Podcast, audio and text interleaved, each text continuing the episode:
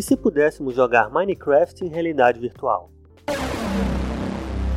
E se um computador consumisse 100 bilhões de vezes menos energia? Se construíssemos as nossas próprias montanhas? E se o Google levasse a lente de contato Smart ao extremo? Olá, bem-vindo a mais um Futurascast, a sua dose semanal de informação e inspiração através das notícias que mais bombaram sobre tecnologias futurísticas e inovações fantásticas, extraídas diretamente do brilhante portal gringo futurism.com e traduzidas, levemente ajustadas e comentadas de maneira especialmente peculiar por mim, Pedro Novaes. Então, vamos que vamos! Em 2015, o chefe de tecnologia da Oculus VR, John Carmack, disse que se o Minecraft não fosse para uma plataforma de realidade virtual, ele choraria. Bem, felizmente ele não vai precisar chorar, porque o tão popular jogo está agora à venda e totalmente funcional. A Microsoft acabou de anunciar que o Minecraft Gear VR Edition está à venda na Oculus Store por 7 dólares e ainda é jogável na concorrente, o Samsung Gear VR. Esse novo lançamento do Minecraft foi desenvolvido pela Microsoft com a Mojang, e em participação também do próprio John Carmack em pessoa, famoso por trabalhar na codificação do Doom e do Quake, e agora CTO lá na Oculus. Nós todos sabemos por que o Carmack insistiu tanto em lançar esse jogo, que Minecraft é um jogo simples e mesmo assim altamente imersivo, que te leva a cavar em cavernas, escalar montanhas, fugir de monstros à noite e meticulosamente a desenhar e construir a sua própria casa. Em cada mundo que você joga, não tem fim, ele é infinito. Então o Jeff Grubb, lá do site GamesBeat, reportou que essa nova edição é realmente impressionante, já que deu a ele sensações nunca antes sentidas, mas mesmo assim não tão imersiva como se imaginaria, por causa assim principalmente das limitações que o equipamento de realidade virtual ainda possui. Mas de qualquer forma, já era mais do que tempo de nós finalmente termos uma imagem completa da exploração do universo de Minecraft. Já parou para pensar? O jogo do momento, que encanta crianças e adolescentes e até alguns adultos também, chegando na versão de realidade virtual e podendo de fato demonstrar todo o seu potencial. Se ele já era imersivo antes, agora então, ó, bum, explodiu. Eu sei que a tecnologia ainda não é perfeita, mas é inegável que tem aí uma evolução. Eu confesso que nunca joguei, e principalmente por ter uma tendência aí a meio que me viciar em alguns jogos, então eu preferi nem correr o risco. Mas eu sei muito bem o tamanho que esse jogo já atingiu, é uma verdadeira febre. Para mim é tipo o Lego dessa nova geração. O jogo tem sim algumas missões pré-determinadas e algumas regras e limitações, mas no geral, na maior parte do tempo, a liberdade é total. O jogador pode imaginar o que quiser e tornar realidade criando suas construções e tudo mais, muita coisa. Tem, por exemplo, tem gente que constrói os monumentos do mundo real, como o Cristo Redentor ou o Coliseu, e de forma bem fiel mesmo. Ou então até lugares da ficção, como, sei lá, o Castelo de Hogwarts do Harry Potter, ou a Estrela da Morte do Star Wars. Enfim, as coisas são. as possibilidades são infinitas. Realmente. E é aí que eu acho que o jogo ganha um grande destaque. Porque ele é simples, é fácil de jogar, né, permitindo crianças de todas as idades participarem, e a imersão dele é extremamente positiva, pelo menos ao meu ver, porque já não é de hoje que os pais se preocupam com os filhos jogando videogames. Mas eu acho que alguns jogos, como Minecraft, devem ser bem quistos por esses pais e até incentivados. Eles são ótimas ferramentas para desenvolver a criatividade das crianças, o que será muito útil depois na vida adulta, a gente já sabe disso. Os pais precisam é estar bem informados e participar, tentar ao máximo se envolver e aí sim impor os limites quando necessário, é claro. Eu, por exemplo, não tenho filhos, mas quando eu tiver, certamente eu jogarei videogames com eles quando for a hora. Tudo depende de uma questão de equilíbrio e limite, não é verdade? E para você que é pai ou mãe e se interessa sobre esse assunto de criatividade na criação dos filhos, eu recomendo o podcast da minha amiga Bianca Solero, que é o Criatividade com Asas. Lá ela explora muito bem esse assunto e com muita propriedade. Então eu já acompanho aí pensando no futuro, né? Eu acho que vale muito a pena você que tem interesse nesse assunto ir lá e conferir. E finalizando, a realidade virtual ainda vai nos trazer muitas boas surpresas e revoluções né, em como, nessa maneira em como interagimos com o mundo e como enxergamos ele. E enquanto isso, vamos para a próxima, né? Menor e mais rápido. A tendência em computação e em tecnologia em geral geralmente consiste em uma só palavra: menor. Antigamente, uma tecnologia que pudesse caber na sua mesa era o um máximo. Depois veio a tecnologia que podia caber na sua bolsa, e depois na palma da sua mão. Agora, os cientistas estão brincando com tecnologia ainda menor, abaixo do nível molecular. Eles desenvolveram um sistema de computador que teoricamente é 100 bilhões de vezes mais energeticamente eficiente do que o mais eficiente dos supercomputadores verdes convencionais. Usando apenas links e juntas rotatórias, esse computador mecânico molecular elimina a necessidade de engrenagens, embreagens, interruptores, molas e outras peças que criam atrito e geram calor. O estudo publicado no IMM Reports observa que o computador molecular se baseia na ideia de que a lógica simples e encaminhamento condicional pode ser realizado utilizando apenas links e juntas rotativas, que estão solidamente ligados o tempo todo. Qualquer porta lógica tradicional de dois inputs, incluindo AND, NAND, NOR, NOT, OR, XOR e XNOR, podem ser criados diretamente a partir de uma combinação apropriada de bloqueios e contrapesos. É menor e melhor.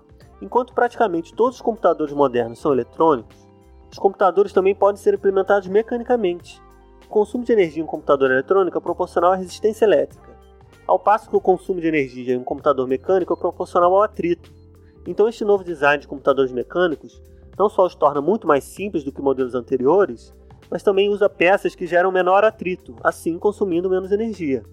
Uma análise mostra que em tal computador com um design apropriado, o atrito consome muito menos energia do que a resistência elétrica. Como consequência, tal computador mecânico tem o potencial de fornecer 10 elevado a 12 GFLOPS por watt, o que é mais de 10 elevado a 11 vezes mais eficiente do que os supercomputadores verdes convencionais, que atualmente fornecem cerca de só 7 GFLOPS por watt. Entendeu o tamanho da distância? Pois é. No entanto, também devemos notar que esses são os primeiros desenhos, são implementações quase que arbitrárias do novo paradigma do projeto apenas para mostrar uma prova de conceito. Mas ainda assim, se pudermos realmente implementar o projeto, seria revolucionário.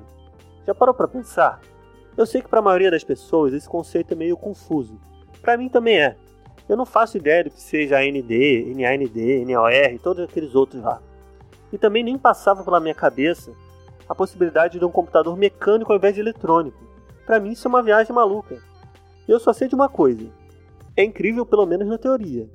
Se isso se concretizar, tivermos de fato esses computadores consumindo bilhões de vezes menos energia, certamente isso terá impacto numa infinidade de outras tecnologias. E aí vai alimentar certamente aquela aceleração na curva exponencial, evolução tecnológica que eu venho falando aqui constantemente. E sem dúvida, é algo que vale a pena acompanhar. Pode ser aí um primeiro passo para uma conquista gigantesca que virão depois. E eu ficarei aqui ansioso, de olho, e para ver no que isso vai dar, né? E te recomendo a fazer o mesmo também. Quem sabe daqui a algum tempo eu não te lembro desse avanço quando estivermos falando de outra tecnologia que foi impactada por ele. Então fique de olhos e ouvidos atentos conectados aqui no Futurascast, hein? E vamos para a próxima. Homem versus natureza. No eterno conflito entre o homem e a natureza, a humanidade sempre usou sua inteligência para superar os desafios do mundo natural, ou pelo menos tentou. Nós construímos edifícios monumentais e realizamos proezas de engenharia de abrangência global, afirmando o nosso domínio sobre a natureza, aproveitando o que ela tem para oferecer e remodelando a Terra no processo. Só que ninguém tinha dito nada sobre construir uma montanha. É, para abordar a necessidade de um melhor abastecimento de água, no que se presume ser o maior ato de compensação na história recente, os Emirados Árabes Unidos estão estudando a possibilidade de construir sua própria montanha artificial. É, ela servirá para facilitar a formação de nuvens, e depois de formada, elas poderão ser semeadas para criar a chuva. Consultando a University Corporation for Atmospheric Research, o CAR, localizada lá nos Estados Unidos, os Emirados Árabes estão nos primeiros estágios do seu plano, a fase ainda de estudo detalhado de modelagem. Em fevereiro do ano passado, a UCAR recebeu 400 mil dólares de investimento para conduzir um estudo sobre os possíveis efeitos de se construir uma montanha para alterar o clima do país, o que seria essa manipulação climática. Montanhas têm um enorme impacto sobre a chuva. Elas forçam o ar úmido a subir, esfriando ele. Então o ar condensa, se torna líquido e vira chuva. Resumindo, a presença de montanhas força o ar a subir, o que cria nuvens que podem ser semeadas. As semeaduras de nuvens já é algo que os Emirados Árabes têm muita experiência, já que conduziram 186 diferentes missões desse tipo agora em 2015, o que lhes custou a soma de 558 mil dólares. Esforços de semeadura têm sido em grande parte um sucesso, criando precipitações recorde no país, mas pode ter funcionado bem até demais, porque as chuvas agora em março, parcialmente atribuídas à semeadura das nuvens, despejaram mais de 11 polegadas de água em menos de 24 horas, o que resultou aí em inundações e cancelamento de voos. Isso não vai afetar só o clima dos Emirados Árabes Unidos. O projeto pode afetar climas globais e regionais também. Alguns especialistas notam que um projeto como este irá bloquear, ou pelo menos alterar, a circulação global do ar, o que terá um efeito decisivo sobre os padrões de vento, precipitação de chuva e temperatura no mundo. O relatório de 2011 da Organização para Alimentação e Agricultura das Nações Unidas, o FAO, adverte sobre tal impacto, então vale a pena ficar de olho. Mas já parou para pensar? Sério, sem sacanagem. What the fuck? Esses caras são muito malucos, cara. Construir a própria montanha. É muito incrível, sério. Eu vou te falar que essa foi a notícia que mais me surpreendeu nessa semana. E não que as outras não sejam fantásticas, mas essa me pegou desprevenido de verdade, cara é uma parada muito megalomaníaca. Só que quando paramos para pensar, faz todo sentido, é genial. Eles estão num deserto e têm muito dinheiro. Então por que não dar um jeito de aumentar as chuvas por lá? O raciocínio faz todo sentido, cara. As montanhas fazem isso naturalmente.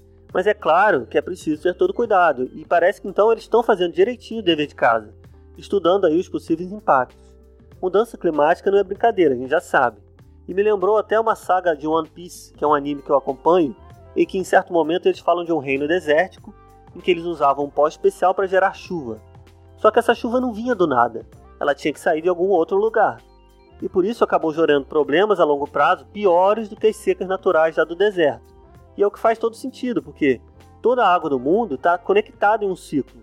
Então pode ser que isso gere impactos virtualmente devastadores. E pode parecer até meio apocalíptico, mas é melhor prevenir e refazer os estudos de impacto algumas vezes antes de de fato partir para uma ação desse tamanho. De qualquer forma, eu acho que eles estão de parabéns pela iniciativa, sério. Para mim é de uma criatividade invejável. Eu gostaria de ver mais iniciativas como essas por essas terras nossas tupiniquins aqui. E é claro, com os devidos estudos de impacto ambiental, que de fato é o fator que mais nós deixamos a desejar ultimamente. Infelizmente também, né? Mas isso aí já é outra história. Ficam aqui as minhas palmas pros caras, ó. E vamos para a última.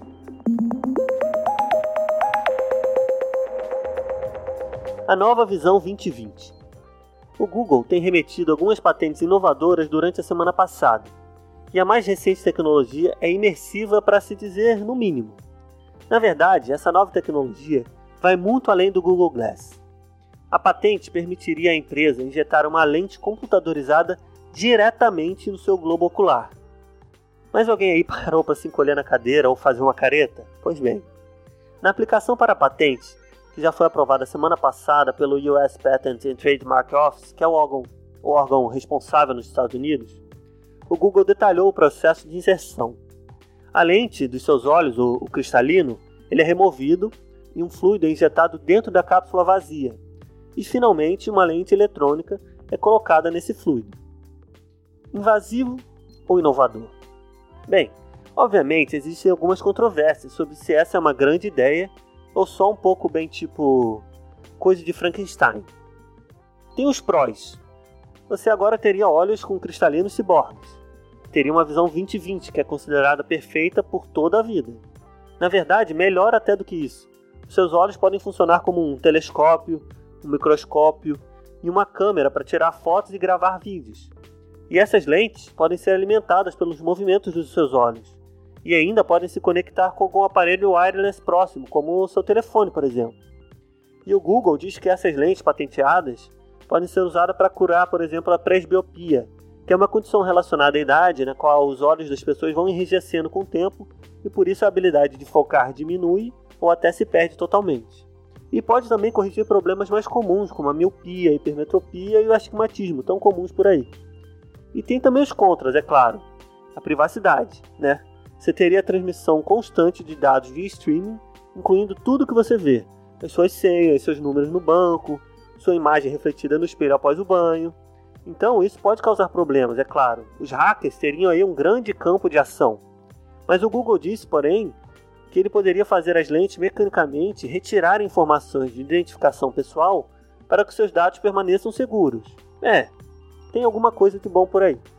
E vale notar também que só porque o Google está preenchendo a papelada de patentes para essa nova invenção, isso não quer dizer que de fato será criado. Companhias de tecnologia registram patentes o tempo todo e nem tudo acaba se concretizando.